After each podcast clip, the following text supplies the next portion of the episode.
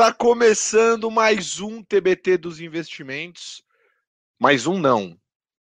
Tá começando o último da série do TBT dos investimentos, esse projeto maravilhoso que eu aceitei o desafio de tocar no começo do ano passado. A ideia era fazer um talk show de mercado, o primeiro talk show de mercado. E foi o que a gente fez até aqui, né? Modelo live, para ficar perto de todo mundo nesse momento de pandemia que a gente está vivendo. E já estou muito feliz porque estou acompanhando aqui os comentários de vocês desde a hora que vocês chegaram. Galera já falando aqui até que horas a gente vai ter que esperar, que horas começa, a galera tá bem ansiosa. Então, estou muito feliz que vocês estão aqui para acompanhar comigo esse último episódio. Muito obrigado a presença de cada um de vocês. Vai ser incrível. Podem ter certeza disso. Não só pelo TBT como é, assim como também pelo nosso convidado de hoje.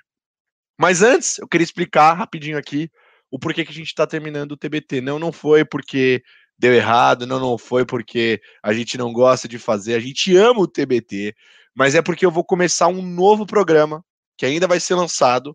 o nome dele vai ser Cola Comigo, e ele vai ser um modelo de talk show também, só que ele vai ser gravado e numa duração um pouco mais curta do que o modelo do TBT que a gente vinha fazendo até aqui. A gente vai lançar e ele vai ser bem diferente, tá? Só dando um spoiler, o negócio é para competir com os programas que tem no Netflix. Então o negócio vai ser insano. Aguardem, vocês vão amar. E o último episódio de hoje não poderia ser mais especial. A gente está até com audiência que o Gil está de Madrid. Um beijo para Espanha. Eu sou espanhol, né? Coiaço, meu nome, né? Então eu sou espanhol. Mas o programa não poderia ser diferente, porque hoje o nosso convidado, além de ser uma das maiores autoridades do país no assunto que a gente vai falar hoje, que são sobre as grandes oportunidades da bolsa, que na verdade são pequenas empresas, né? As small caps. Né, nós vamos receber aqui é, o cara que é meu amigo, muito amigo, aliás, é um dos meus melhores amigos hoje, para ser sincero, para quem não conhece nossa história é, um dos meus melhores amigos. Se não fosse ele, eu não estaria aqui hoje, porque eu trouxe o Salomão para abrir o TBT. O Salomão foi a pessoa que deu o tchado, que assinou para eu vir para cá, mas quem me indicou e me levou até o Salomão foi a pessoa que vai vir aqui hoje. É um cara que é completamente apaixonado pelo que faz, igual eu. É uma pessoa que não faz as coisas por dinheiro, é uma pessoa que está focada em aprender e, e, é apaixonado no que faz. O herói da vida dele é o Warren Buffett, o Peter Lynch. Então, é, é, é realmente a paixão dele. A gente foi apelidado de dupla dinâmica, já pegamos o Carnaval de Salvador junto antes de tudo isso acontecer, enfrentamos poucas e boas e foi uma das pessoas que mais me ensinou ao longo da minha trajetória. Meu irmão, vem pra cá, Matheus Soares. Meu querido, pô, desse jeito eu tô, eu vou, eu ficar emocionado. Uh, eu vou ficar emocionado assim, cara. Mateuzinho, Mateuzinho, moleque. Que Pera aí, antes de mais cara. nada, antes de mais nada, antes de mais nada. Pera aí, Mateuzinho, antes de você contar quem você é, essas, essas baboseiras todas, vamos explicar uma coisa. Uma coisa que todo mundo vem de assim de anão no meu Instagram pra falar. Colazo, Cadê o Mateuzinho? Colazo, cadê a dupla dinâmica? Mate... Cadê você e o Matheus? Cadê vocês dois? Cadê vocês dois? Né? E, e até hoje a gente não foi a público para falar. Então, antes de você falar quem você é, fala pra galera o que, que você tá fazendo. Que, que, que, por que, que você saiu do laranja pro preto? Explica aí pra galera. Primeiro eu quero agradecer né, o privilégio de estar aqui no último TBT dos investimentos. Eu estava aguardando esse convite, eu acho que eu aguardei pelo menos um ano por esse convite. Guardou, aguardou. E ele verdade. veio, ele veio e ele é especial. É, ao mesmo tempo que eu estou chateado que ele vai terminar, eu tenho certeza que vai vir coisas boas, eu estou muito feliz de estar dividindo esse palanque aqui, esse show com você, que além de meu é, colega de trabalho, é o meu amigo, como você disse, um dos meus melhores amigos. E cara, parabéns pelo sucesso que você tem feito. Você disse ali que eu te trouxe, mas, cara, você fez todo o trabalho. Você, eu não esqueço daquela expert que a gente foi. E, que dia! E você me deu uma aula, né? De fundos ali e, e foi tão inesquecível que eu falei: esse cara tem que estar tá com a gente. Não dá para ele estar tá separado, né? Ele tem que estar tá com a gente. E vamos lá, onde é que eu tô, né? Eu tô na XP, né? Como você disse, eu sou a me apaixonei pelo mercado, né? Eu não nasci um apaixonado pelo mercado, eu me apaixonei pelo mercado a partir do momento em que eu comecei a estagiar nessa casa, né, que você está hoje, na Rico, né? comecei ali em 2016 e surgiu a oportunidade de ir para a XP fazer o que eu mais gosto, que é analisar empresas, né? E analisar small caps, que são é, eu já tinha uma carteira na Rico, né? Eu e o Salomão, né? A gente tocava uma carteira de small caps na Rico, a gente já fazia isso.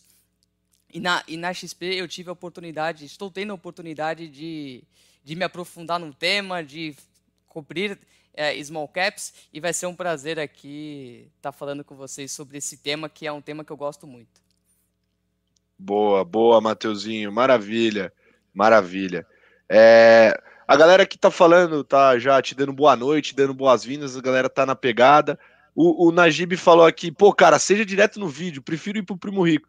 Olha, cara, a gente vai fazer um programa completo, repleto de conteúdo e vamos falar de small caps, vamos falar de bolsa com uma profundidade, um ticaletaca que talvez você não encontre por lá, né? Se você quiser ver tudo aqui e ficar com a gente, tá mais do que convidado, tá? Direto nem sempre é o melhor, tá? Principalmente quando a gente fala de investimentos. Mas enfim, Mateusola, depois dessa sua apresentação, a gente saber quem você é, eu queria chamar o primeiro quadro para a gente discutir um pouquinho sobre, sobre bolsa, sobre as small caps em si, a gente entender é, um pouco um pouco o momento que a gente está vivendo. Né? Então, para isso, eu vou chamar o primeiro quadro do programa, que é o TBT dos investimentos.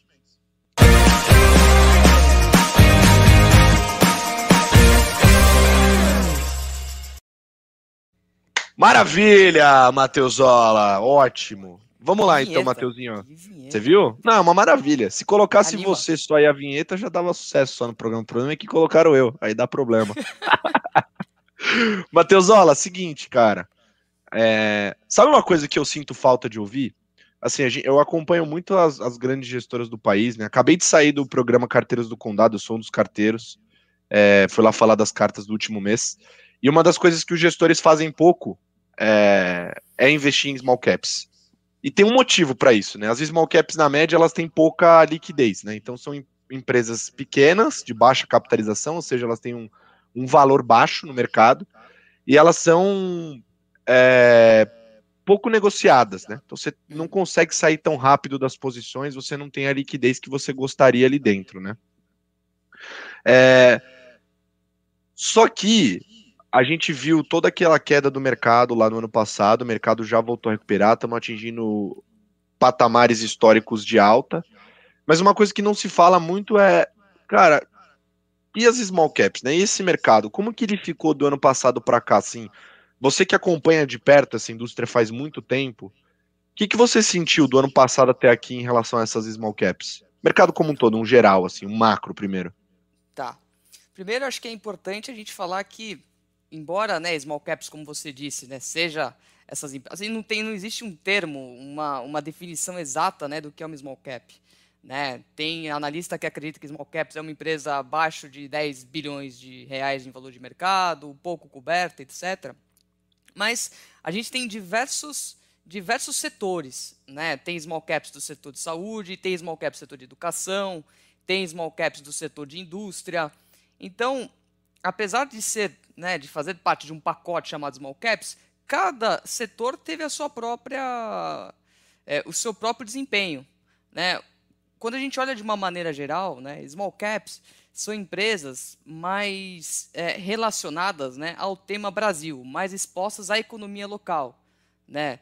É, diferente de, por exemplo, você pega uma Vale, que é uma grande exportadora, que tem as suas ações, é, que tem a parte das suas receitas dolarizadas, é, de, uma, de, uma, de uma commodity que é negociada na China. Então, assim, que reflete pouco a economia local, reflete mais a economia global. Né? O mesmo Petrobras, Itaú, apesar né, de ser um banco é, gerar o desenvolvimento aqui no Brasil, ele também acaba, acaba não pegando tanto da economia local em si. Né? Então, quando a gente olha small caps, são empresas que têm os seus próprios desafios, muitas vezes elas não são ainda as consolidadoras né, em seus mercados, não são as maiores do seu setor, encontram dificuldades de, de crédito. Claro que são empresas da bolsa e que, quando a gente comparar uma empresa que não está na bolsa, ela vai ter um, um, acesso ao mercado de capitais, um acesso ao mercado de dívidas muito maior do que uma empresa que não está na bolsa ainda, né? Mas é, então, quando a gente olha, a gente sempre tem que olhar por setores. E quando a gente olha por setores, né, acho que agora a gente está vendo né, o, que, o que as pessoas estão chamando de reopening trade, né, são é, a reabertura da economia tem feito muitas, muitos setores irem bem, né, acho que é o próprio setor é, de varejo, e dentro do setor de varejo, a gente tem algumas, algumas small caps, né? A gente tem, nem todas eu cubro aqui, né? Fazendo, né? Para contextualizar mais, né? Eu cubro praticamente quatro, é, cinco small caps, né? Duas do setor de indústria, né? É o caso da Mills e da Priner. Duas é, do setor de varejo, que no caso é a, é a Vulcabras e, e a Grendene, que recentemente, dada essa volta né, da, da economia, tem ido muito bem. Tá? Então, acho que, respondendo né, diretamente a sua pergunta, acho que foi muito específico de cada setor, é, mas, em geral, a gente costuma falar que quando o investidor, né, o grande investidor, ele quer, né, quer montar uma posição, ele quer investir numa empresa, ele primeiro procura as ações de primeira linha, né? São as grandes empresas, que é aquilo que você disse, né? O cara ele vai, o investidor ele vai conseguir montar a sua posição muito facilmente e caso o cenário mude, ele sai muito fácil. Então, num primeiro momento ele escolhe liquidez, num segundo momento ele vai escolher as small caps, né? Que são as ações tidas como de segunda linha, em que em um momento que as empresas, né, as blue chips, elas se valorizam, o investidor passa a olhar essas empresas que talvez tenham ficado para trás, dado que elas têm menor liquidez. É, tem um ponto aí, Matheusinho, dando a minha contribuição para a galera que está acompanhando, em termos de alocação de recursos, que é o que eu mais faço aqui. Quando a gente olha para small caps, o mais inteligente a se fazer na média é, de fato, você montar uma carteira. Você mesmo, né? Acompanhar, obviamente, uma recomendação de algum analista, né, ou algum tipo de, de sugestão de investimento e montar a sua, a sua carteira, porque os fundos na média realmente não vão ter posição em small caps. É muito difícil, assim. Se você olha as posições dos fundos de ações do mercado, assim, quando tem posição small cap, é uma posição pequena, e se tem uma posição relevante é porque esse fundo em específico é um fundo menor. Né? Ele não consegue ter uma posição razoável numa small cap e ter lá uma liquidez, entregar uma liquidez é, de, sei lá, 30 dias, 60 dias, né? Ou seja, o tempo que você vai resgatar, ele não vai conseguir porque ele tem uma posição grande num papel que não é tão líquido, né? Por mais que o mercado está ganhando bastante relevância, né? Mais ou menos é, do da metade de 2019 para cá foram mais de 400 bilhões de reais de poupança brasileira que foram transferidos para a bolsa um movimento que está no começo ainda, são 8,7 trilhões de reais na M4, que é uma medida de base monetária brasileira que leva em consideração poupança, contas de banco, tesouro nacional, etc. Então, tem bastante dinheiro ainda em renda fixa que pode, é, e provavelmente vai, em parte, mudar para a Bolsa, que pode mudar a dinâmica de liquidez dessas empresas menores, né? Mas, é, de forma geral, os fundos não têm. E outro ponto também que é, acho que é interessante a gente falar aqui, Mateuzinho, é, sobre o Small 11, né, que hoje é o principal ETF de small caps na bolsa brasileira, que ele é muito bem estruturado, né? Ele é um, ele é, ele é bem pulverizado, pouco concentrado, né? Tem um equilíbrio de carteira muito bom e os fundos, Matheus, isso é uma curiosidade de, de fundos que eu não sei se você sabia, mas os fundos eles estão com, eles tiveram, né, os fundos de small caps que são dedicados aos small caps estavam com dificuldade de bater esse índice. Por isso que muitos, muitos desses fundos sumiram do mercado, né? Porque eles tinham dificuldade de bater o índice, né? Acho que tem esse ponto que é importante a gente passar aqui. Sim, e, e só complementando né, o que você disse, de fato, né, acho que é, a gente encontra muitas oportunidades em small caps justamente por isso, né? Como é uma classe de ativos que ela é pouco negociada, né? Como você disse, é difícil encontrar um fundo que tenha a, assim a a opção, a opção ele tem, né, que tem a disponibilidade para investir small caps, né, porque é o que você disse. Você tem um fundo que, vai, que tem ali um bilhão, vai, um bilhão sob gestão. É, geralmente os fundos ali têm, é, você vai montar uma posição, você vai montar uma posição de 5%, 10%, 8%, enfim, né, supondo ali 10%, né, a gente está falando de 100, 100 milhões de, de, de, de reais que ele teria que alocar para montar uma posição de 10%. E aí vamos pegar o exemplo da Vulcabras, né, que é uma empresa que a gente tem que a gente tem cobertura aqui. A Vulcabras, ela negocia em média, vai, vamos colocar aí 2 milhões, assim, 2 a 5 milhões de reais por dia. Né? Se esse fundo ele tem 100 milhões de reais e ele vai montar uma posição em Vulcabras, Olha quantos dias ele, ele vai precisar negociar essas ações. Isso se só ele comprasse, né, para montar essa posição de 10%. Então ele vai demorar ali um mês, né? Vai demorar, vai demorar alguns dias para montar essa posição, se só ele fizer. E se só ele fizer, ele certamente vai puxar o preço. Então demora para se formar. É uma posição que ela é, ela é feita ao longo de muitos meses, né? Até anos, né? A gente até conversou, acho que você se lembra, Colado, a gente estava conversando com o Sherman, né, da Leblon, acho que faz uns dois anos, né, e ele montou, e ele comentou, uhum. né, o tempo que ele levou para montar, para montar uma posição na, na putz, eu me, me, me falei a memória agora, ah, caramba, é uma, é uma empresa de, de colchões, de, de, de edredom, esqueci, uma small cap, né, ele levou anos e ele ainda disse para nós que ele, ele, ele foi rápido, entendeu? Então, assim, que ele deveria, que ele deveria ter, ter demorado um pouco mais. Então, assim, demora, né? E isso gera oportunidades, né? Gera oportunidades, porque como poucos fundos olham né, essas small caps, você vai, também vai ter é, menos pessoas, menos analistas fazendo análises né, sobre essas small caps, porque grande parte dos bancos, né, você tem como os principais clientes esses fundos de investimentos, grandes investidores. Uma vez que esses grandes investidores não têm condição de investir em small caps, esses bancos, né, muitos analistas vão, não vão é, é, não, não, vão fazer análises. Então esses papéis ficam largados, né? E aí que o pessoa física, né, ele poderia aproveitar desse dessa vantagem para descobrir essas empresas que muitas vezes têm tesouros inexplorados ali, né? E, e tem assim e tem um capital suficiente para não fazer preço, né? Para ir comprando também aos poucos e sempre com pensamento de longo prazo, né? Não dá para você comprar uma ação, uma small cap principalmente, que como você disse tem pouca liquidez, né? Vamos supor que um investidor venda uma parcela dos investimentos que ele possui, ele provavelmente pode fazer as ações caírem facilmente, só ele, né? Então assim, tem que sempre ter um perfil de longo prazo. Você estudar uma small cap é o mesmo trabalho de estudar uma uma Vale da vida, uma blue chip, uma empresa já com seus bilhões, né, em capitalização. Mas você tem essa vantagem, você citou, né, no início do Peter Lynch, né, que eu sou um fã declarado dele, de fato, né, ele era ele era um gestor, teve um, tem um dos maiores tech records do, da indústria de fundos de investimento americano e é um cara que investia em small caps. Então, para quem tiver oportunidade, ler o livro dele, né, que é o jeito Peter Lynch de investir, é muito legal para também ter diante de si essas vantagens que acabam surgindo. Perfeito, Mateuzinho. Bom, a gente deu um overview aqui uh, e o Leandro falou: esquece os fundos e fala das empresas. Calma, Lele, vamos falar agora. Agora é o momento. No Vale a Pena Investir, que é o próximo quadro. Então pode chamar, Junião.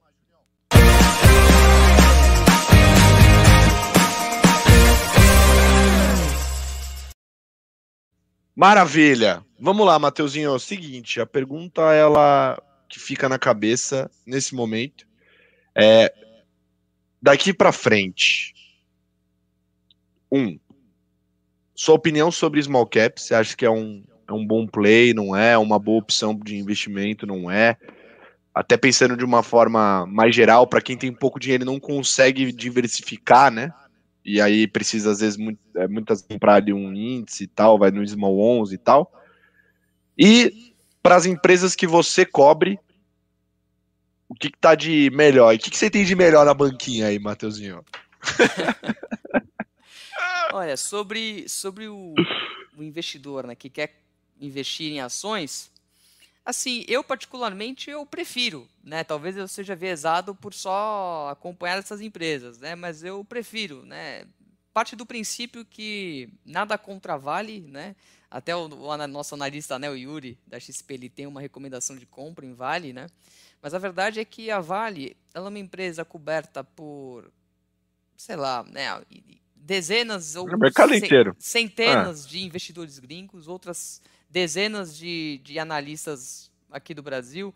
Então é, uma, é, é difícil você ter uma. Isso gera oportunidade. Inclusive a gente viu uma oportunidade, né? Vale estava sendo negociada com desconto versus as outras, versus os seus pares. Isso gerou uma oportunidade de, de investimento no momento que a commodity vai bem. Mas a verdade é que você vai ter pouca. É difícil você ter pou, você saber algo que o analista que está 24 horas por dia estudando a Vale é, certamente também vai saber. Então você tem pouca. Você tem pouca simetria. Né? No caso da small cap, você tem mais assimetria. Mas também não dá para você simplesmente ir no boato né, da, do, do, do, do, do, tio que falou sobre uma small cap que está em recuperação judicial, que vai sair, ou de alguém que falou do boato. Então, acho que assim, o, acho que o conselho mais importante é, para tudo que você for comprar na sua vida, para tudo que você for investir, você tem que saber o que você está fazendo. Não dá para você simplesmente escutar um boato e comprar o teu dinheiro que está ali, né? Você está todo dia, você está lá 10 horas trabalhando, todo dia, né? O que, que você quer? Você quer que o seu dinheiro renda para você, certo? E é o seu dinheiro suado. Você não vai deixar isso na mão de qualquer pessoa, você vai procurar entender o que você está fazendo, né? Sim. Então, acho que o primeiro, o primeiro ponto é esse, né? Eu prefiro small caps, mas não dá também para comprar qualquer small caps. Eu acho que tem que é, pescar, né? Você tem que olhar ação por ação, entender o que cada uma faz, entender quais são as alavancas de crescimento e por aí vai. Mas eu acho que é uma classe de ativos interessante para o investidor pessoa física. Eu acho que, como você, como a gente estava falando, o Small 11 é um índice diversificado, é, sabe, tem, tem indústria, tem, inclusive tem até poucas exportadoras, é, tem varejo, enfim, é, você comprando um índice de small caps, você vai estar ali alocado em empresas de até baixa capitalização? Uhum. Talvez não, porque acho que tem CVC, tem, tem algumas empresas ali já grandes, né? Mas enfim, você vai estar diversificado em empresas que estão ali crescendo e que, e que vão bem. Falando especificamente da, é, da minha cobertura, né, da nossa cobertura aqui, é, a gente tem recomendação de compra né, em Priner, que talvez ele não seja nem uma small cap, né, seja uma micro cap. Tá? Ela, ela vale ali pouco mais de 300 milhões na, de reais na, na, na, bolsa. A gente também tem cobertura de, de Mills, né, que a, a só para né, contextualizar, a Priner era uma subsidiária da Mills. Né? Em 2013 eles se separaram. A Mills ela era o braço de manutenção industrial da Mills, né? e a Mills vendeu essa parte e ficou na, operando né, o segmento de, de, de, de, de aluguel de equipamentos de construção e aluguel de plataformas elevatórias. Né? a gente também tem uma recomendação de compra em Vulcabras, como eu disse há pouco, e neutro em Grendene e Estapar. Né? É, como é que você prefere que eu faça? Quer que eu fale das, das, das vamos, vamos focar, vamos focar nas compras e além de você falar da tese de investimento rapidinho, no final fechar falando da visão do quanto você acha que tem de upside, né? Quanto você acha que tem de possibilidade de ganho ali no papel. Tá bom. No caso da, da Priner, né, ela é uma empresa que fornece a manutenção de serviços industriais. Né? Então, uhum. o que, que, é isso? Né? A gente não tem, só tem ela que faz isso na, na bolsa. Né? É um setor muito específico e por dar um, alguns exemplos. Né? Você pega ali as grandes plataformas de offshore, né? são as grandes plataformas de, de, de, de petróleo. Elas uhum. ficam muitas vezes, né, na maioria das vezes, expostas à maresia, né, que é um gás que, é um, que corrói a, a planta industrial. Né? Então você precisa fazer sempre um trabalho de manutenção dessas plantas. É, pintura anticorrosiva, é, você também tem que fornecer muitas vezes equipamentos para trabalhos em altura, né? Imagina, né? São plantas muito altas, né? Imagina o trabalhador, ele precisa ter segurança de que ele vai acessar determinada parte da planta e que ele não vai cair. Você tem que oferecer toda a segurança para isso. Então, ela oferece os andaimes, né? Que são equipamentos de, de segurança e, e de manutenção. Ao mesmo tempo, ela, ela também fornece alguns locais, né? Imagina que você tem que tomar muito cuidado com faísca, né? Então ela tem que fornecer ali espaços que que isolem, né, o, o trabalhador, que isolem esse esse essa, essa possibilidade de causar uma faísca e trazer algum problema na, na planta. Então ela faz isso, ela, ela tem um, ela fornece praticamente todos os serviços de, de manutenção industrial, né, naquilo que a gente chama de one-stop shop. Então, a partir do momento em que ela, ela conquista um cliente, ela passa a fazer todos os tipos de serviços, certo? E a tese de crescimento ela é muito baseada em ela ela está entrando no segmento de inspeção. Né? inspeção é um segmento muito complexo. Né? Você tem que é, você pode fazer inspeção de, de, de, plantas offshore, você pode fazer inspeção de plantas é, industriais onshore, é, em diversos tipos de, de, de, inspeção. Ela não, ela entrou nesse segmento recentemente através da Polyend e é aquele tal negócio, né? A partir do momento que ela pluga um novo serviço, ela passa a oferecer serviço para toda a base que eles têm, que ele tem de clientes. Então, é um crescimento baseado em aquisições e que deve gerar novas avenidas de crescimento, ao passo que ela pluga isso e e começa a oferecer isso para sua base de clientes. Então a gente tem uma, uma recomendação de compra, né? ela é a segunda maior empresa desse setor.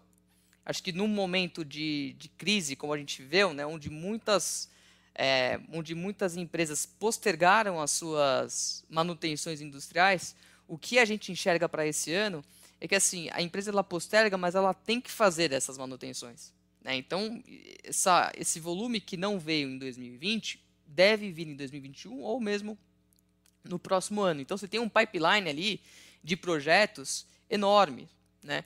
E, e assim, muitas empresas, as empresas menores, talvez não te, tenham ficado pelo caminho, né? Infelizmente não tenham conseguido manter as suas operações. Então, no momento em que a empresa, que essas grandes indústrias precisam de manutenção, a Priner, que é uma empresa que tem tamanho, que fornece todo tipo de, de serviço de manutenção, ela deve surfar esse momento. Então, assim, olhando para frente, é uma empresa que deve, que deve se beneficiar dessa, dessa volta aí. Como grande parte dos clientes que ela tem são clientes que vendem, né, exportam commodities, né, é, a gente tem visto as commodities bombando, né, e, e, sem dúvida ela poderia se beneficiar indiretamente desse, desse momento. Então acho que é uma empresa que está lá, esquecida, né?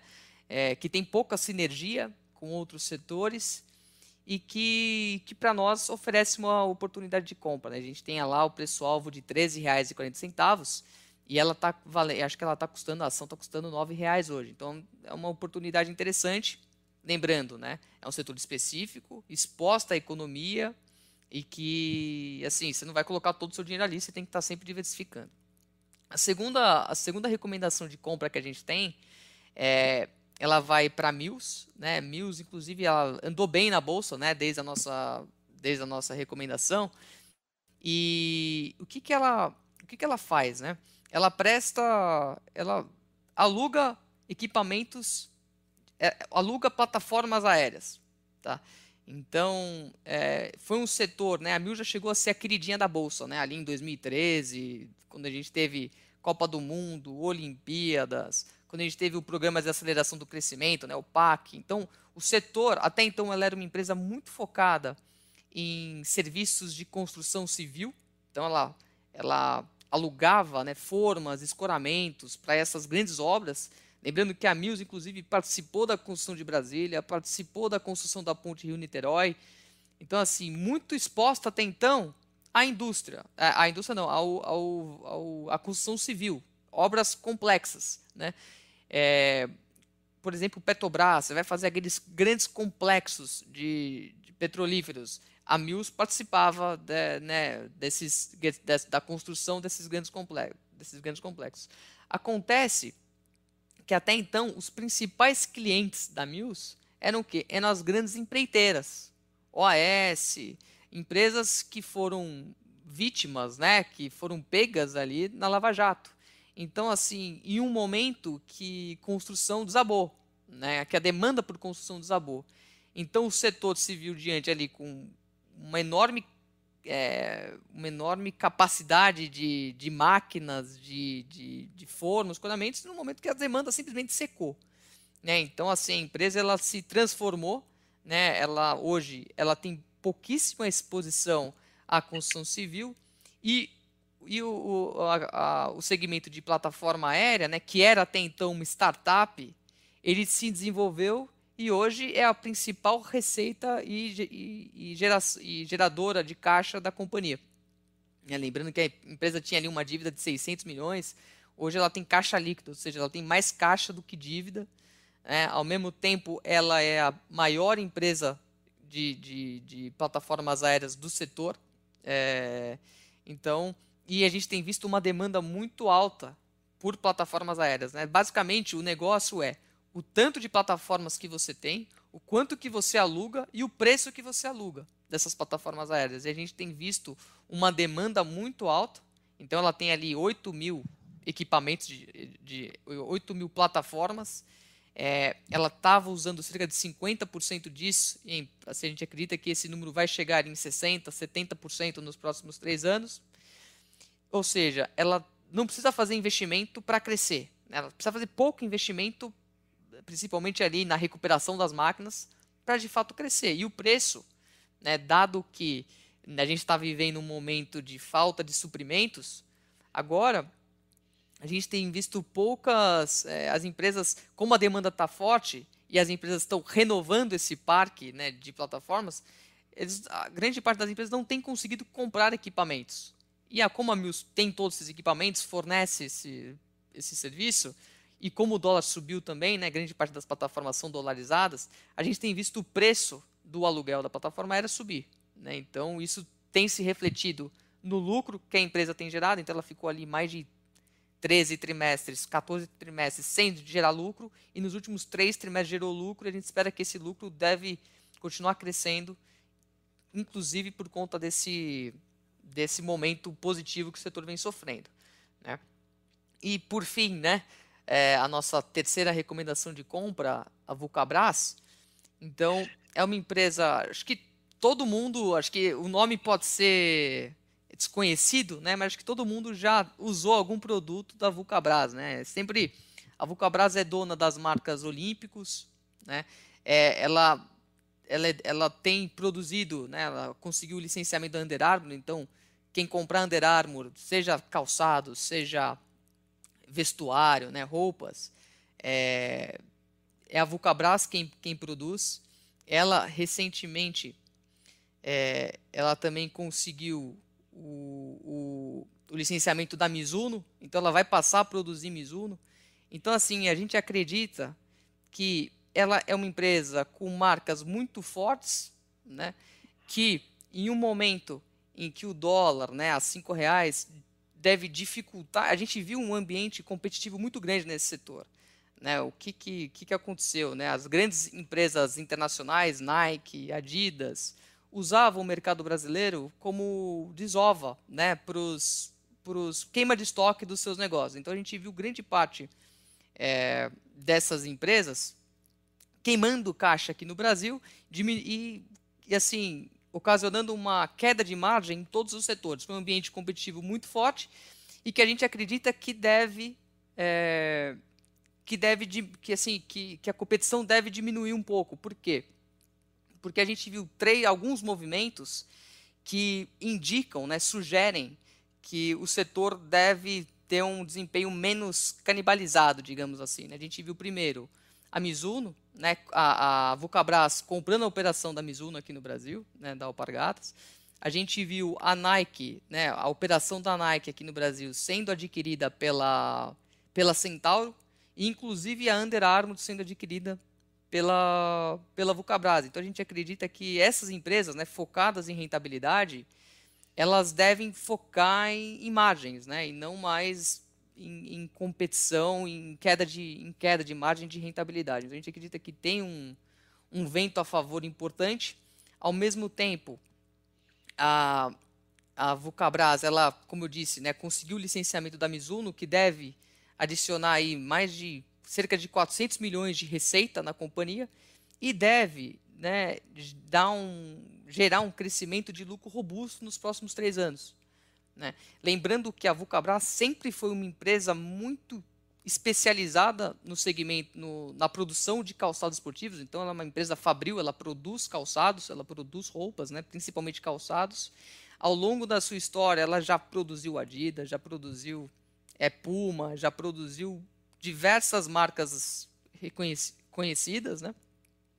Então, ela tem essa expertise e recentemente ela vendeu a sua divisão de calçados femininos, né, o licenciamento para a Grendene e está simplesmente está focada nisso.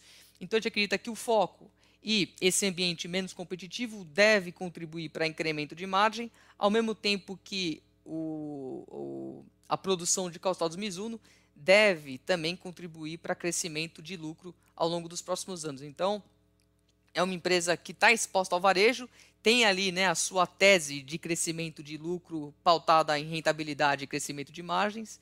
Então, é uma, é uma empresa que a, gente, que a gente gosta bastante também. Recomendação assim, de compra. É recomendação de compra para Priner, Mills e Vulcabras. Isso aí. E qual que é o valuation que você dá para cada uma? Possibilidade de, de ganho, upside. Preço de tá. hoje, mais ou menos, versus o quanto você acha que deveria valer.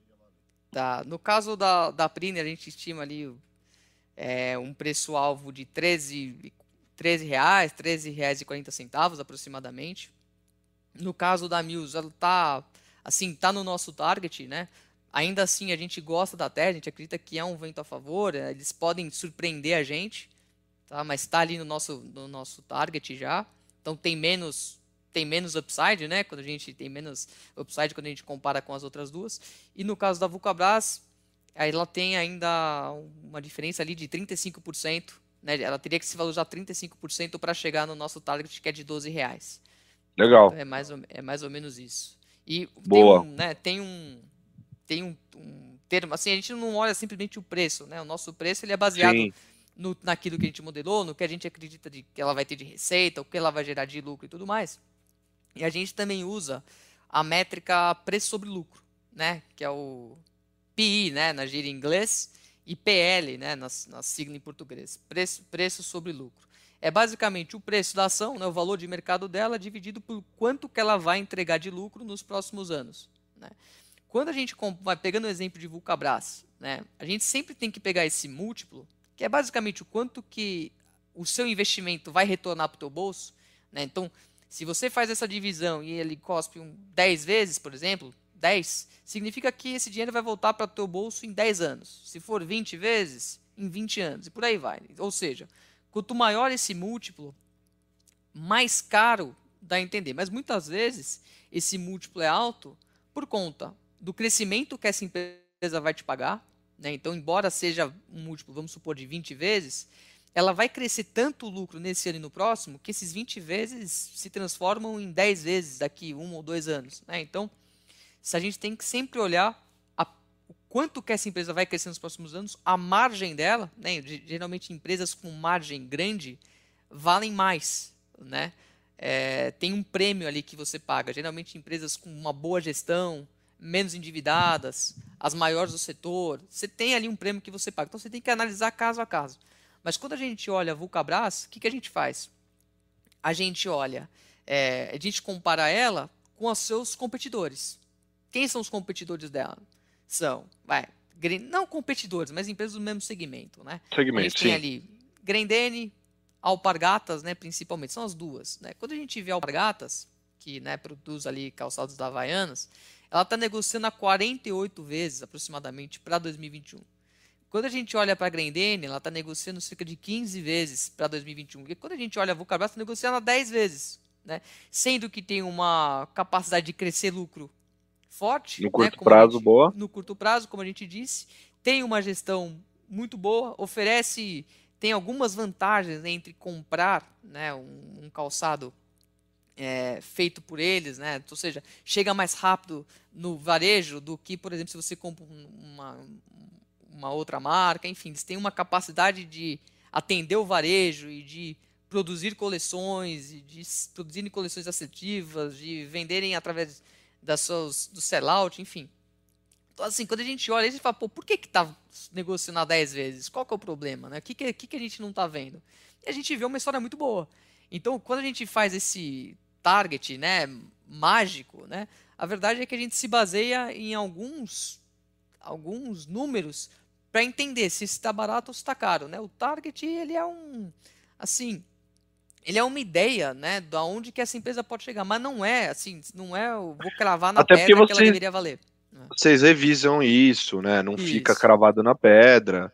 Eu acho que o que esse ponto é importante, né? Porque assim, as pessoas aqui nos comentários mais cedo e muita gente que a gente fala até nas mesas de jantar de família, né?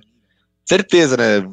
Pô, quem quem que não vira numa mesa de família fala, trabalho no mercado financeiro, pô, trabalho com análise de investimento, estratégia de investimento, alocação, sei lá, qualquer coisa que você fala na mesa. Pô, o que, que tá bom de comprar aí? Fala aí.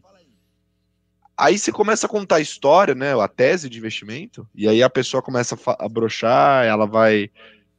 Aí come a batatinha, esquece de você, não sei o que lá. Volta a te ouvir quando você falar, ah, compra e a gente acha que deve valer tanto. É, só que, tipo, isso não é o mais importante, né? O mais importante é todo o contexto, porque se esse contexto está certo, ele permanece certo, essa empresa pode continuar barata mesmo atingindo o preço target que estava, né? E ela pode surpreender, né? Quantas é. empresas eu já então... não vi na. É, pô, Apple, que tem sido a principal posição do Warren Buffett, por exemplo, é um grande exemplo disso. Assim, muita gente falando que estava cara demais e recorrentemente surpreendendo com lucros para cima, né? Acho que Exato. tem que olhar muito a, a história por trás, né? Exato. E aí, né, até acabei lembrando aqui de um ponto, fala, né, pô, por que que o Vulcabras está tão barato? Por que que tá negociando a 10 vezes? É claro, você tem um risco ali, né? Você tem um risco que é, por exemplo, é uma empresa que recebe muitos incentivos fiscais, né? Então você tem ali ganho de ICMS, né? Você tem ali ganho, inclusive no imposto de renda, né? Que são impostos federais, que representam aproximadamente 80% do lucro dela quando a gente pegar aí para 21. Ou seja, grande parte do lucro que ela tem é advinda de incentivos fiscais. E a gente, inclusive, chegou a fazer um, um estudo que, assim, se o incentivo fiscal encerrasse hoje, né? Claro, então ele vai até o incentivo de estadual, ele vai até 2025, tá? Uhum. E você tem ali também o incentivo federal, que, se não me engano, vai até 2030 desculpa, o incentivo federal até 2025 e o estadual vai até 2030. Ele vai, ao longo do tempo, eles, eles vão perdendo alguns, mas isso pode ser renovado e tem sido renovado, né? Mas a gente fez um exercício de assim, se eles perdessem hoje, né, esse incentivo, ainda assim a ação estaria negociando um patamar atrativo para 2022, para 2023, né? Então, assim, é um risco relevante da tese, é por isso que ela negocia nesse, né, num patamar bem aquém de outros players, é, acho que é, a gente não tem uma cobertura para alpargatas, mas também tem incentivos, acredito que também tem incentivos. Grendene também tem, tem um pouquinho menos. Mas enfim, acho que é importante entender isso também, né? Você não vai só se basear no múltiplo e, putz, tá barato. Não, não você também tem que analisar o porquê desse múltiplo tá, tá barato, tem um risco maior. Perfeito, né? História mais perigosa. Aliás, Thiago Salomão acompanhando aí, falamos. Ainda bem que você chegou agora, Salomão, porque no começo a gente tava falando mal de você para variar. Mas Salomão é aí, o rei da internet. Rei da internet tá aí acompanhando. Um beijo pro Saloma. Tava comigo lá no Carteiros agora há pouco, já não aguenta mais ver a minha cara. E tô de mal de você e do Mateuzinho, tá? Quero almoçar. Me chamem para almoçar. Obrigado. Tá bom? Só vou falar isso que eu já, já reclamei demais sobre isso aí. Dois traíras.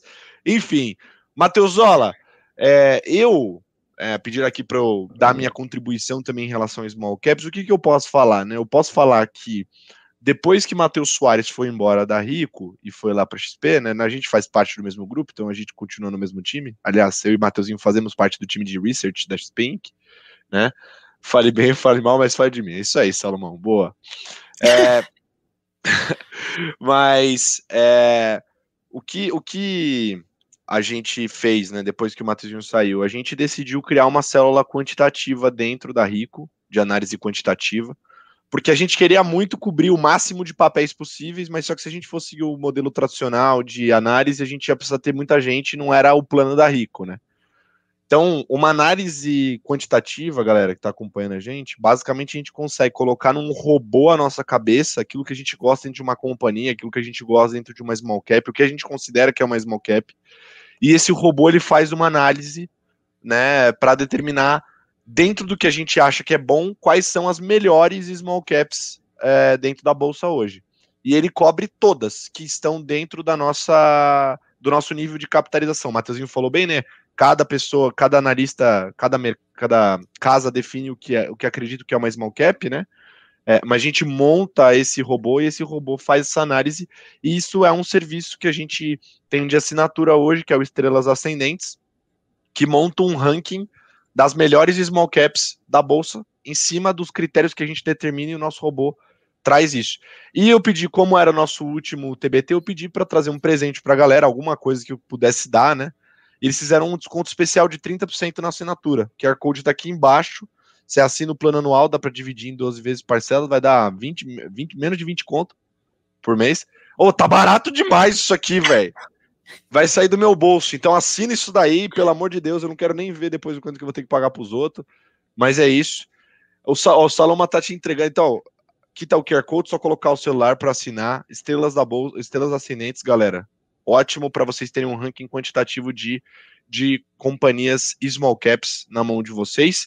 E o Salomão falou aqui: fiz um Tibone que deixou o Matheus emocionado. Na próxima te chama, Colinha. Não, não quero mais o convite, Salomão, tá bom? Eu não quero mais ir, não quero mais comer com você, tá bom? Você é um traíra e é isso. Vocês dois, aliás, não me chamaram, mas tá Cara, tudo bem. É isso, irmão, é isso. Cara, Aí, que... lembram, lembram de mim quando tem que fazer churrasco, porque daí sim vem o colazo para ficar na churrasqueira, para ficar respirando cola. fumaça, né? Cola. Vou te falar, é. cara, chuleta em Tibone que. Cara, é difícil é superar. Difícil Salomão? superar. Não, mas você Salomão. sabe que eu sou. Não, mas você sabe que na churrasca. Na churrasca não, não. só dá eu. Você é profis. Não, você é na é churrasca. Não, pode ser que ele fez, ele fez. Mas o que, que ele usou? Ele usou o quê? Uma panela ou ele pôs no forno? Foi frigideira, mas uma frigideira, frigideira? diferente, uma frigideira uma... diferente, enjoada, enjoada. Enjoada. Não, Salomão, é... meu, pô. É. Salomão, né? Tava bonito, não, tava bonito. Mas Então, por isso, na frigideira eu posso perder. Mas se colocar não, cara, na churrasqueira eu levo. Entendeu? Feijãozinho, feijãozinho e arroz, cara. Diversificado. Feijãozinho e arroz? Foi legal, Salomão. foi legal. Isso. Foi legal, foi legal. Salomão tá ganhando bem. Ô, Salomão, estão contratando aí, tô precisando. Boa. Então, ó, tá o QR Code aí, só pegar para dar uma olhada. O Mateuzinho deu as recomendações dele aqui para vocês. Mateuzinho, só para deixar claro pra galera, quem quer acompanhar as recomendações de small caps do, do seu time e as que você faz, como, que, como, tá. como é que eu olho? Aonde eu olho? Fala onde eu olho. Tá, a, gente, a, né, a gente tem um site de conteúdos, né? conteúdos.xpi.com.br, no qual a gente tem todas as análises que a gente faz, né? Small caps, eu também sou analista do setor de educação e saúde, mas ali a gente tem diversos outros setores, varejo, é, commodities, é 0800 e tem análises muito robustas também, acho que faz, acho que vale muito a pena, né, cada um, né, dos nossos é, dos nossos espectadores aqui entrarem lá, dar uma olhada, porque acho que tenho certeza que vocês vão encontrar muito investir, é, muito conteúdo legal, muito insight de investimento e muita análise bastante robusta ali, acho que vocês vão gostar. Boa, ótimo. Então vocês já sabem onde continuar acompanhando né, as atualizações das teses que o Mateuzinho cobre lá. Mateuzinho, vai, vai ampliar a cobertura, né? Tá aumentando a cobertura aí, né? Você tá ampliar. lascado, né? Ferreira tá vendo isso aí. Vai, vai ampliar? Vai, Bertuzinho? Vai, vai, claro. Ah, meta, meta, meta, é agressiva. A meta é, é agressiva? É, mesmo? é agressiva. Ah, é, você vai bater ou não? Sonho grande. Vai bater ou não? Sonho grande. Você vai bater ou não? Aí já é outra história. É? Aí já é outra história. É, Mas é, é muito história. difícil, Matheus, até o final desse semestre? Não, a gente tá, tá indo bem, a gente tá indo bem. Tá? A gente começou, né? A gente começou o, o semestre com cinco empresas na, na, cobertura, né? A gente vai finalizar esse semestre com 19 empresas. Então a gente fez um. Teve um, oh, uma força-tarefa legal ali. Tá é, sem dormir, Matheusinho. Boa! Maravilha, hein? Aí sim, Matheus, é... mas ó, vou falar pra você então, ó, se bater a meta do semestre, se bater a meta do semestre, tô registrando aqui pra você me cobra depois. Você pega o, o, trecho do vídeo e me cobra. Se bater a meta do semestre, eu faço um churrasco pra você do meu bolso com o que tem de melhor. Assim, o ao concurso do, do negócio e a gente não vai chamar o, o, o Saloma só para ele sentir o que eu senti. cara, então eu vou, ó, eu vou acabar aqui e vou começar a escrever aqui, cara. Não vou não, poder isso não. Vai atrás. Mas antes Fechou. da gente ir atrás desse churrasco, vamos escutar o que a galera fez de pergunta mais cedo hoje, no momento Pergunta do Investidor. Solta, Junião!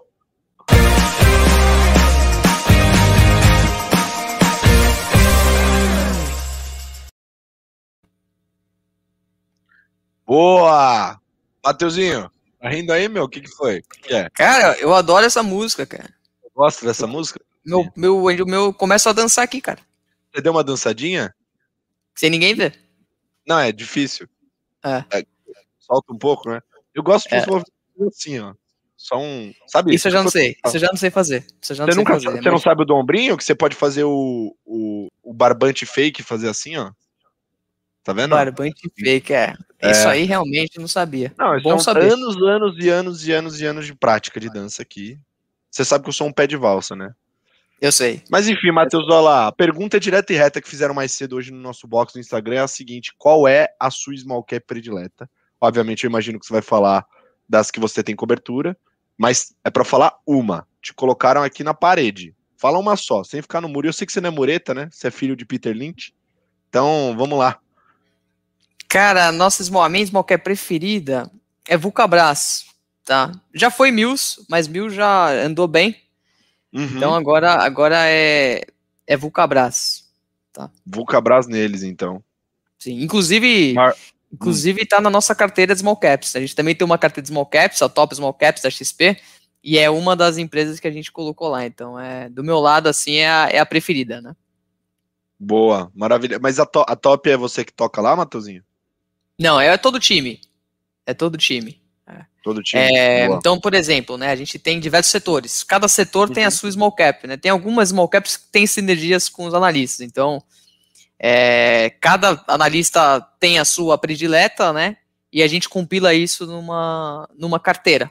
Tá? Então, é uma carteira uhum. feita ali a alguma, sei lá, algumas mãos ali, né? Não tem, não tem só a minha, não. Maravilha, ótimo. Mas pelo menos tem a carteirinha lá agora, hein? Voltou a fazer o que você curte. Mateusola, Mateusola. Ainda será um gestor de fundo, do nosso fundo, né? Fala aí, Mateuzinho, vai ser o, o fundo Explosão. Explosão Chacabum. Explosão Chacabum Ficfia, vai ser o nome do nosso fundo. Vai ser maravilhoso. O, o Chuleta Ficfia, enfim, churrascão Ficfia. Tá morando na praia, né, Mateuzinho? Tá aí, né? Gratidão, cara, gratidão. É? Bertioga ou não? Como é que é? Bertioga, Bertioga. Oh, que terra boa, abençoado. Só é difícil de chegar, né? Que tem que pegar aquela, como é que é na estrada Pôr do Sol?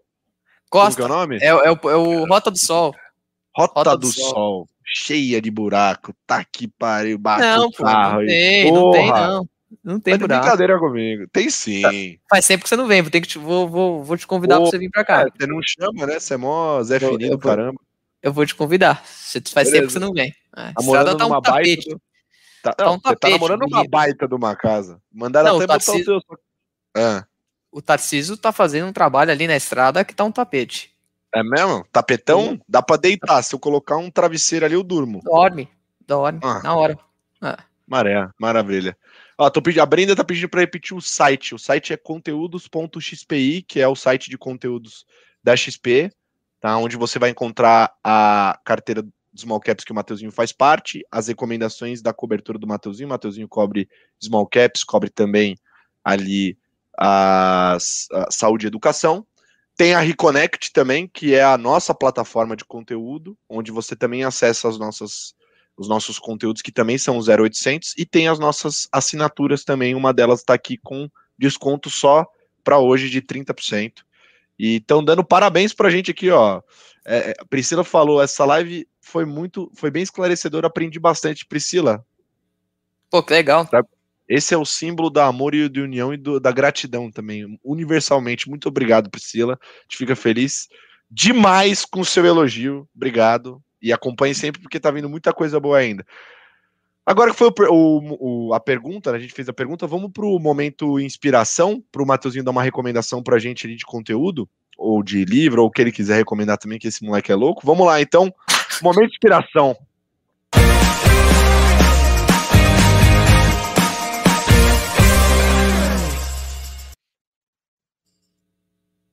Boa!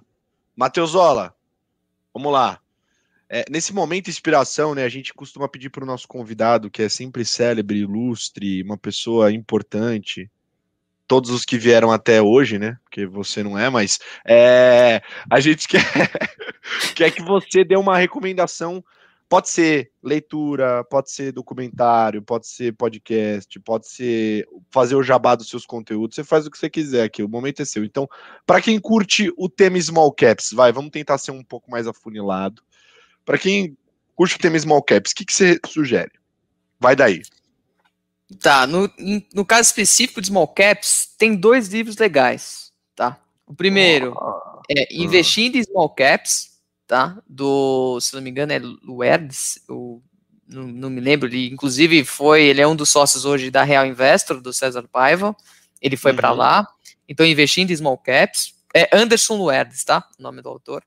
Perfeito. E o, e o segundo livro aí para ter mais uma dinâmica de um investidor renomadaço, né, que eu até já falei aqui, que é o, né, o jeito Peter Lynch de investir, acho que esse livro é uma aula, é uma aula.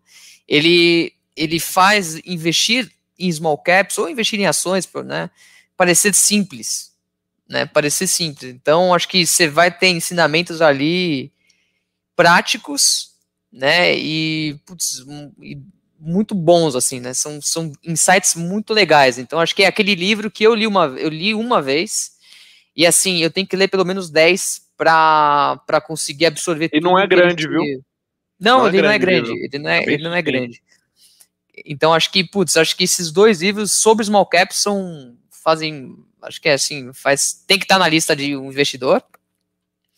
Aí, putz, eu gosto muito de ler livros também de conteúdo mesmo, né? Então, vai, livros sobre valuation, né? Então tem o livro do Alexandre Povo, que também é o assim, tem muitos livros de valuation que pegam muitos, assim, feitos por autores americanos, né? Que você vai levar em conta ali a economia do país que eles estão, né? Estados Unidos. Então acho que o Alexandre Povo ele ele fala bastante sobre o tema de valuation, ensina as pessoas a fazerem o que, né? O tal fluxo de caixa descontado, né? Que é estimar o quanto que entra, né? No, no de dinheiro, né? Numa numa economia, numa empresa. Acho que vale, faz muito sentido.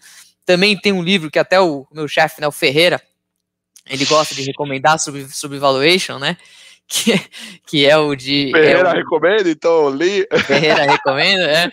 É o de valuation da McKinsey, né? Que é uma consultoria. Então acho que é legal Mas ler. Esse, ó, fazer um disclaimer. Esse daí é. Caro. É, e é, é pesado. Ele, Não, tipo denso. Assim, você vai virar um PhD de valuation. É isso aí. Né? É isso, isso aí é. Você vai for comprar.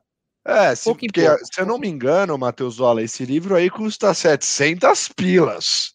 Então, assim, é, é, é bom para você ler, mas se você comprar, leia de, com vontade, leia mais de uma vez, leia várias vezes, viva esse livro, porque ele é, custa... é, é, cara, é cara, realmente, realmente o é cara. o jeito do Peter Lynch de investir ele é, mais barato, 40 mangos, esse negócio é, super aí. baratinho, entendeu? Esse é, é, Assim, eu tô dando opções. Você falou um momento inspirado, eu tô inspirado aqui. Você tá ótimo, você tá, você tá super inspirado. bem. Você tá, você tá é. incrível, não para, não para.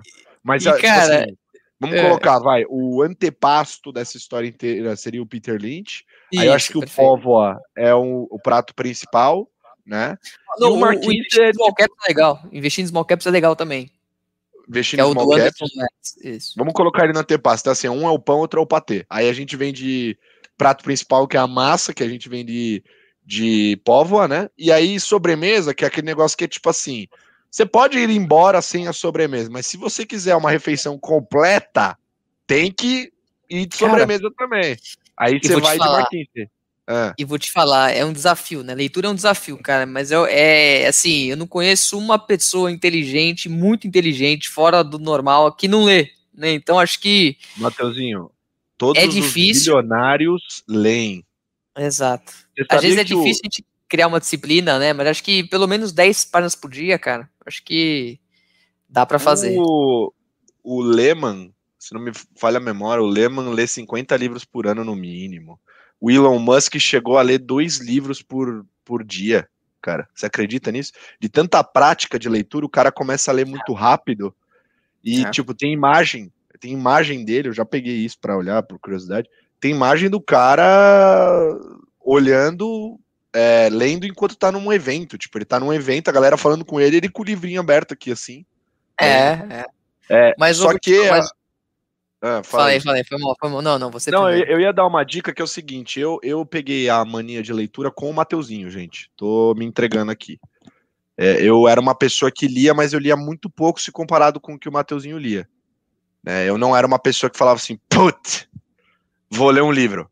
Tipo, ah! Não, era uma coisa que eu falava, putz, eu preciso ler um livro, então eu vou ter que ler, então eu vou ler. Não era uma coisa, nossa, vou ler um livro, sabe? Aquela coisa. E eu fui aprendendo ao longo do tempo. Desde a faculdade eu tive que começar a aprender a ler esses livros com mais consistência. Quando eu entrei no mercado financeiro, eu percebi que era um must do, né? Eu precisaria fazer isso. Só que eu, eu peguei gosto mesmo, de verdade, profundo, depois que eu comecei a trabalhar com o Mateuzinho, né? Já tem quase dois anos que eu sou analista, então é, foi quando eu comecei a trabalhar com o Mateuzinho aqui no time de análise da Rico. E o, uma coisa que eu aprendi, que pode ajudar muitas pessoas que estão vendo a gente, que não tem o costume de leitura, é a técnica dos 20 minutos. Então tem estudos, Mateuzinho, que comprovam que a gente consegue manter é, a profunda, o profundo foco apenas durante 20 minutos.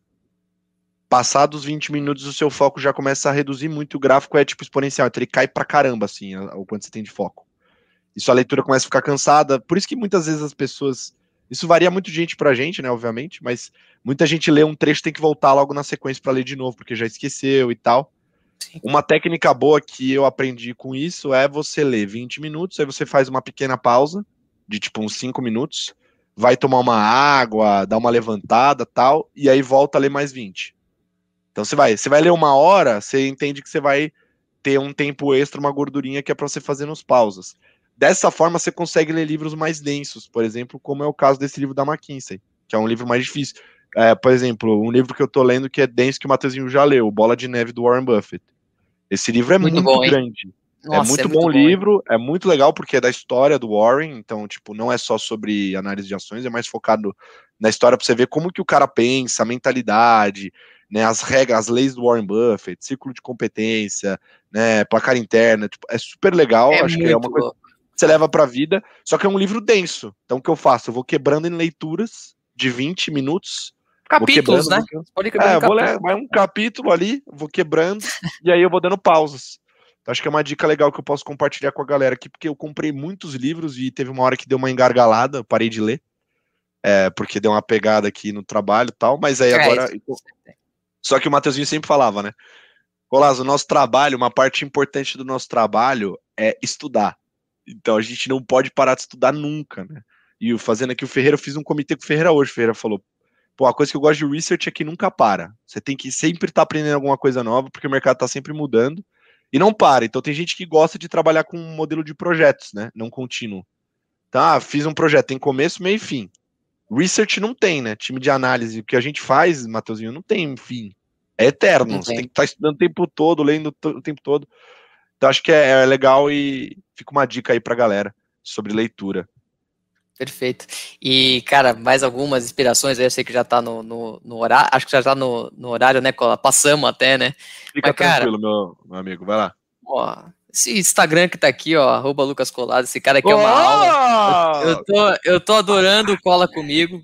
Ah, comigo, tá legal. Tá vendo? Tá vendo? Produção, produção. Vi que até o Gabriel Nogueira tá entrando num outro, um outro projeto. O cara é fera. Esse cara, ó, esse cara é fera. Então tem, ó, esse Instagram é muito legal. Cara, Stock Pickers, maior podcast de ações, não dá, não dá para não ouvir. Sabe? É aquela é aquela você escuta, cara, um por semana pelo menos, né? Um episódio por semana, então, cara, tem que estar, tá, tem que estar tá sempre sabendo o que que, o, o que, que os investidores estão fazendo, né? E ali é o melhor o melhor canal, né, para isso, né? É, e filmes, cara, Netflix, cara, tem, tem uma série muito boa, muito boa, que é o Dinheiro Sujo, tá? Dinheiro Sujo, Dirty Money, tá? E ali e você tem diver, assim, é uma série que conta histórias de empresas que é, enganaram seus acionistas, tá? Que enganaram. Então, assim, tinha, tem que ou que as ações caíram por algum motivo específico, a empresa estava fazendo alguma coisa errada, estava aprontando alguma. Então, são diversas histórias sobre essas empresas. É legal para entender que as empresas podem mentir, né? Que você tem que conhecer muito bem uhum. o que, que ela uhum. faz, quem são as pessoas. Acho que é muito legal isso também. Um clássico, né? De um clássico aí. Aí tem vários, cara. A gente vai ficar aqui até amanhã, não dá, mas você não, tem. Só ia falar um último que não pode esquecer de falar, porque esse é gratuito no YouTube, que é o documentário da vida do Warren Buffett. Você acha o documentário da vida dele, só se inscrever documentário Warren Buffett, você vai achar. Sim. o documentário da vida dele, que é fenomenal também. É uma síntese ali, mais ou menos, do Bola de Neve, só que mostra o dia a dia, tem uns snapshots do dia a dia dele. É super legal, um acho que recomendo. Tem um, monte de é, tem um monte de coisa. A gente podia ficar aqui o dia inteiro falando. É, não, né? até amanhã. Até amanhã. Até amanhã, até amanhã. Fazer uma série, acompanha... Vamos, vamos, fazer uma série, vamos. série inspiração. Vamos fazer?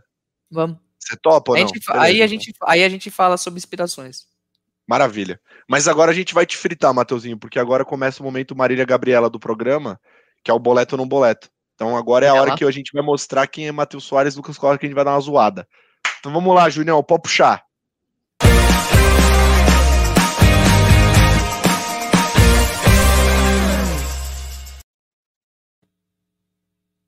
Boa! Só pra mim que a, a vinheta tá tipo e, e vai embora? Cara, eu reparei. Pra, eu reparei. Foi inteiro? Acho que é pra mim. Que coisa estranha. Que, mano. Pra quem nunca esteve no momento Marília Gabriela desse programa, boleto ou não boleto, eu vou explicar as regras para vocês entenderem o que a gente vai fazer com o Matheus Soares nesse momento. Eu vou fazer uma pergunta pro Mateuzinho, tá? Pode ser um ativo, pode ser uma small cap no, no caso dele, pode ser fundo, pode ser o que for que der na telha, ou pode ser coisas nada a ver também, que der na minha telha. Eu vou perguntar pro Mateuzinho, o Mateuzinho vai responder boleto se for positivo, não boleto se for negativo, tá? E ele tem o tamanho de um tweet para se defender, tá? Então ele pode falar lá boleto e explicar o motivo e não boleto explicar o motivo também do, do porquê ele boleta ou não boleta. Então é isso, a gente vai começar agora Matheus Soares, vamos começar leve. Small 11, boleto ou não boleta? Boleto, boleto. Acho que faz sentido dentro da carteira de um investidor de longo prazo. Você viu que o Mateuzinho tá super short squeeze aqui, tá aqui, ó. Tem que ser rápido. Aqui, ó, falou rapidinho. Fiquei é, tenso, eu fiquei tenso você, agora. Você ficou nervoso agora? Fiquei. Fiquei Boa. tenso. Ah. Bolsa brasileira, agora tô falando de Bovespa. Boleta ou não boleta? Claro, ser sócio das maiores empresas do Brasil, quem não quer? Olha, Matheus, isso aí, mas, isso! Aqui, ó. Mas ah. você tem que analisar caso a caso, né? Não dá para comprar qualquer qualquer ação, qualquer empresa, tem timing, né? A gente não é muito ruim em timing, né? O analista ele acaba sendo muito ruim em timing, mas acho que é importante analisar. E pro longo prazo faz, faz sentido sim, desde que de maneira diversificada. Show, boa, Mateusola. E, e multimercados, hein? Você boleta ou não boleta? Ah, acho que como estratégia de carteira faz sentido, né? Faz sentido. Eu tenho. Você tá falando sua opinião, tá? É, sua opinião. Aqui não é, é, é, não é recomendação de investimento, é a tua opinião. É o que você gosta. Não, boleto, boleto. Boleta? Boleta? boleta? Boa. Maravilha, maravilha. Show. Mateuzinho, mototáxi em Salvador. Você boleta ou não boleta? Não, não boleta. Não boleta? Não, muito risco de, é muito risco de risco vida. De vida. Você tem, você tem medo? Tem mas você já né? andou. Você já andou de mototáxi? Não recomendo. Não recomendo, mas já andei. Já andei. gente, a gente foi para Salvador e o Mateuzinho andou seis da manhã comigo de mototáxi. E aí ele não estava esperando os trancos que a moto dá né? Embora seja uma ah. moto comum, é uma moto que dá trancos. Né? E o Mateuzinho parecia um João Bobo de posto, porque quando dava o tranco ele fazia assim, ó, com a cabeça aqui. Mas, dia, por incrível que pareça, posso falar para vocês que é um dos veículos mais úteis, porque você corta toda, todo o trânsito que tem e chega em casa com tranquilidade, rapidinho. Pelo menos coisa, isso. Super barato. Pelo menos isso. Super barato. Pelo menos isso, né, cara? acho que é, risco, é. cara, eu acho que o risco é, retorno risco ali acho que não é atrativo, cara. Não é atrativo, Exato.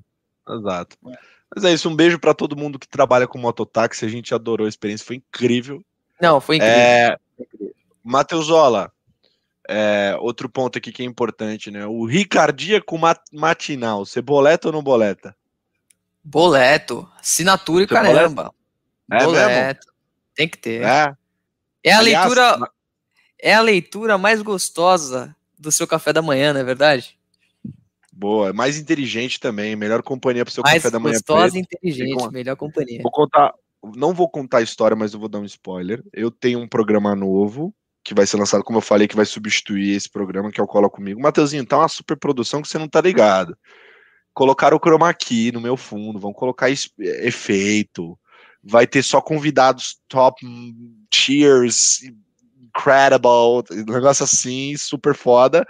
E o primeiro convidado para abrir, já vou dando spoiler aqui, né, leve, só para quem tá assistindo aqui, as 300 milhões de pessoas que estão assistindo nesse momento, é o Salomão. O Salomão vai ser o primeiro, vai abrir de novo, né? E a gente contou uma história lá de Salvador que aconteceu comigo, com o Mateuzinho e com o Salomão, que envolve o Rico Matinal, eu não vou contar para vocês. E Mateuzinho, sabe o que é mais legal? Enquanto eu vou contando a história, os caras meteram uma animação.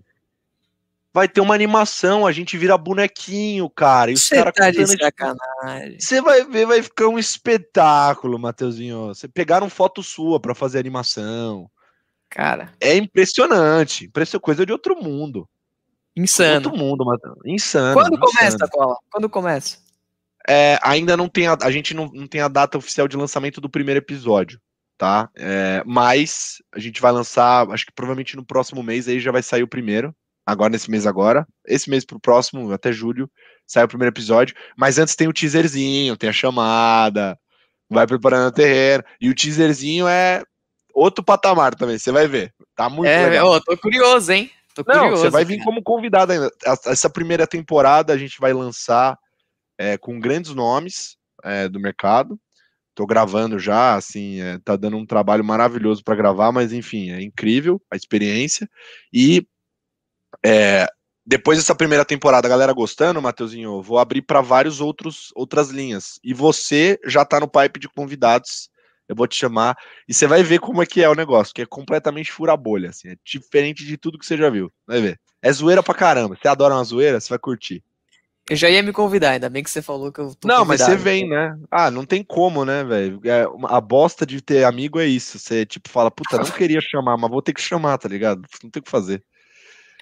Bom, galera, estamos aqui no final do último episódio do TBT dos Investimentos. A gente começou esse projeto no ano passado, no meio da pandemia, que foi um período super difícil para mim, é, em particular. O Mateuzinho estava comigo todos os dias. A gente foi colocado de quarentena duas semanas antes da pandemia começar. Foi uma coisa muito louca que aconteceu com a gente.